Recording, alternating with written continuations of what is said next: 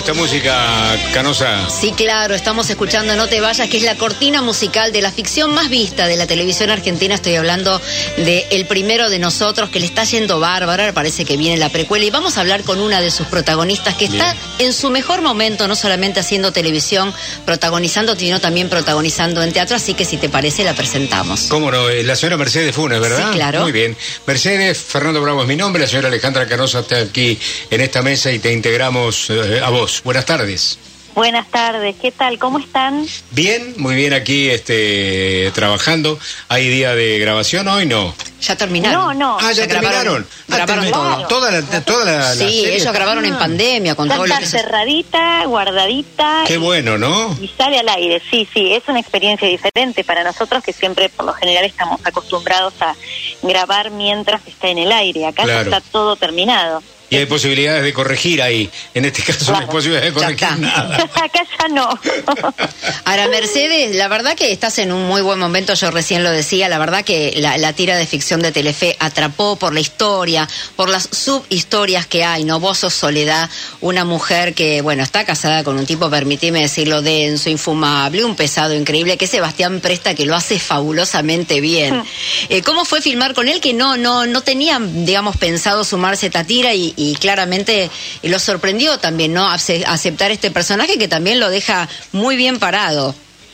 Sí, mira, la verdad es que fue, eh, bueno, a mí me encantó, me encantó trabajar con, con todo el equipo eh, y particularmente con Seba, eh, nada, fue una experiencia súper divertida en un principio eh, y después además de súper divertida también conmovedora porque, o sea, ustedes están viendo un poco los primeros capítulos que, que es una presentación bastante gruesa y, burda de, de- de- de este matrimonio que claramente, o sea, tiene un desfasaje de, de nada, de, de- de reparto de tareas, de cuidado, de compañerismo.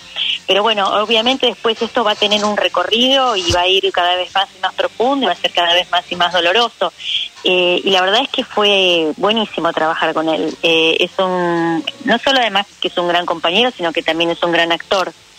Y particularmente con, con mi personaje, a mí me, hoy por hoy, que ya salió al aire, me, me sucede algo que no deja de sorprenderme.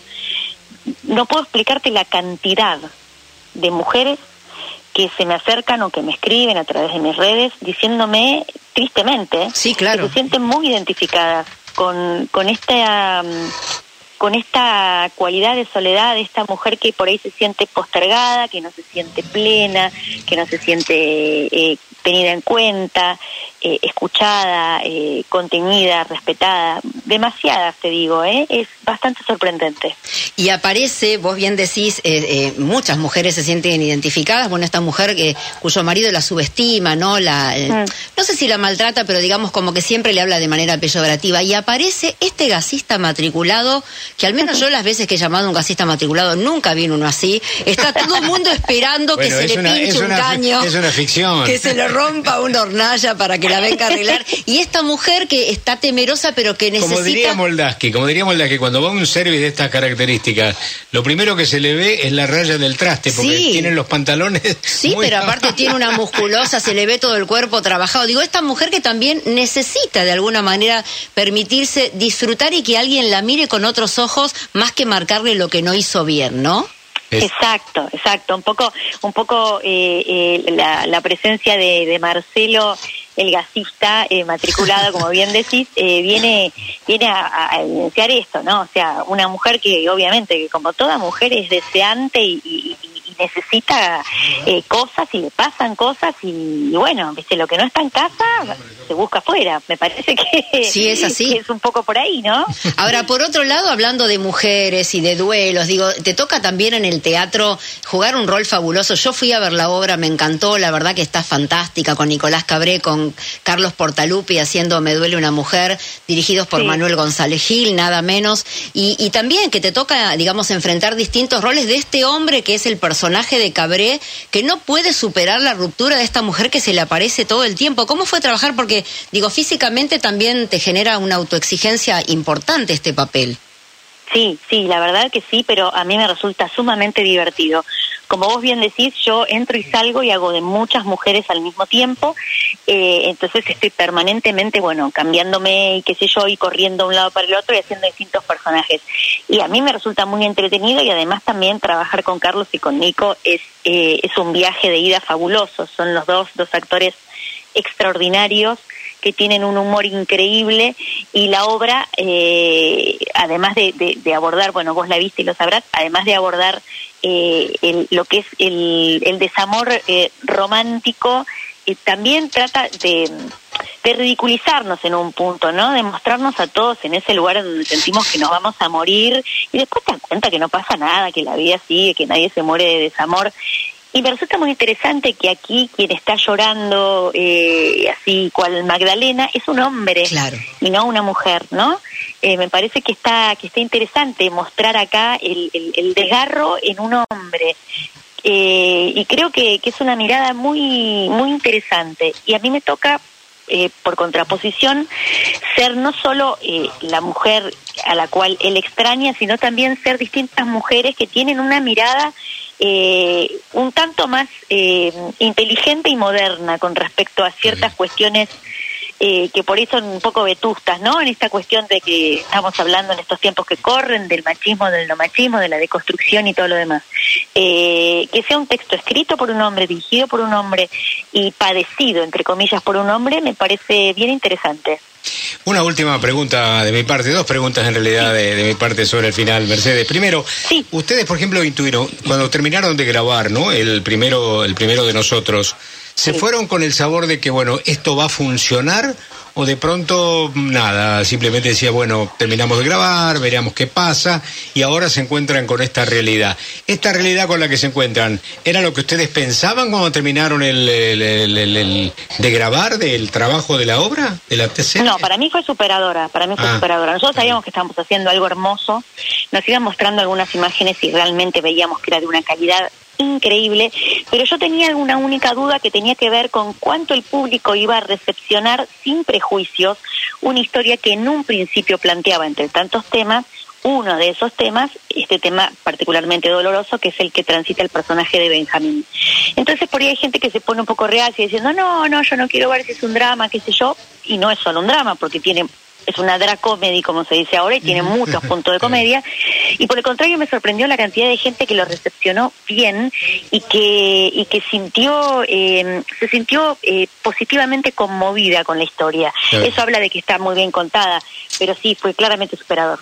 Y la otra pregunta que te formulo, porque días pasados me llegó un obsequio personal a mí de la señora Teresa Costantini, que hizo una, una película sobre la señora Tita Merelo de la cual vos fuiste protagonista, encarnaste el papel de Tita precisamente.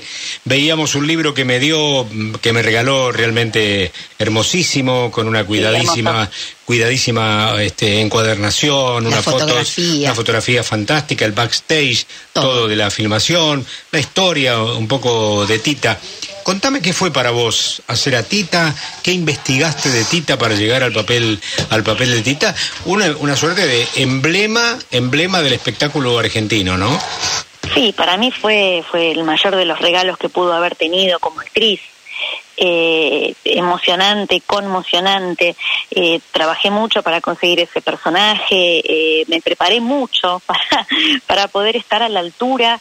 No sé si lo logré o no, pero sí me pasó y que creo que es una de las cosas que más me interesaba, porque estamos hablando de, de ponerle el cuerpo y el alma a un ser que existió. Claro. Y además que existió que tiene eh, que tiene una querencia no solo de su gente, sino también una querencia popular. Tita es de todos. Sí. Entonces, eh, es un espacio donde uno tiene que manejarse con muchísimo cuidado y con muchísimo respeto. Eh, entonces, yo particularmente me enfoqué en, en, tratar de, de, mostrar su mayor humanidad y su mayor belleza y, y, que me pase, por ejemplo, como me pasó hace poco, recibir de, de Victoria Carreras, que bueno, ustedes sabrán que toda la familia Carreras eran eh, parientes del corazón de Tita y, Tita ha sido una de sus tías, y que venga Victoria y que me dé un abrazo y que me diga... Eh, la vi tantas veces en lo que hiciste a, mi querida Tita, para mí fue el mayor, el mayor de los honores y de los elogios. Así que sí, me siento muy conmovida por, bueno, por haberle estado mis herramientas como actriz para ese homenaje tan hermoso que le hace Teresa Costantini en la película Tita. Eh, deseamos lo mejor y muchas gracias por habernos atendido, Mercedes. Una ¿eh? sola cosita que, repita qué días eh, y en qué horario se la puede ver en Me duele una mujer en el multiteatro. Sí, claro, sí, por supuesto. Nosotros estamos en Me duele una mujer, que es esta comedia de la que estábamos hablando, con Nicolás Cabré y Carlos Portalupi, también está Facundo Calvo, que es el, el hijo de nuestro querido Carlín, que es un personaje precioso, tal cual como su padre, y también Sol Loureiro, estamos de miércoles a domingo en el multiteatro, que está en Corrientes entre Talcahuano y Libertad, eh, con dos funciones los sábados, y ahora esta Semana Santa, eh, apúrense para sacar las entradas, porque bueno, ahí hay mucha venta, estamos muy contentos. Gracias, Mercedes. Un beso Gracias grande. a ustedes. Un beso. Adiós. Chao.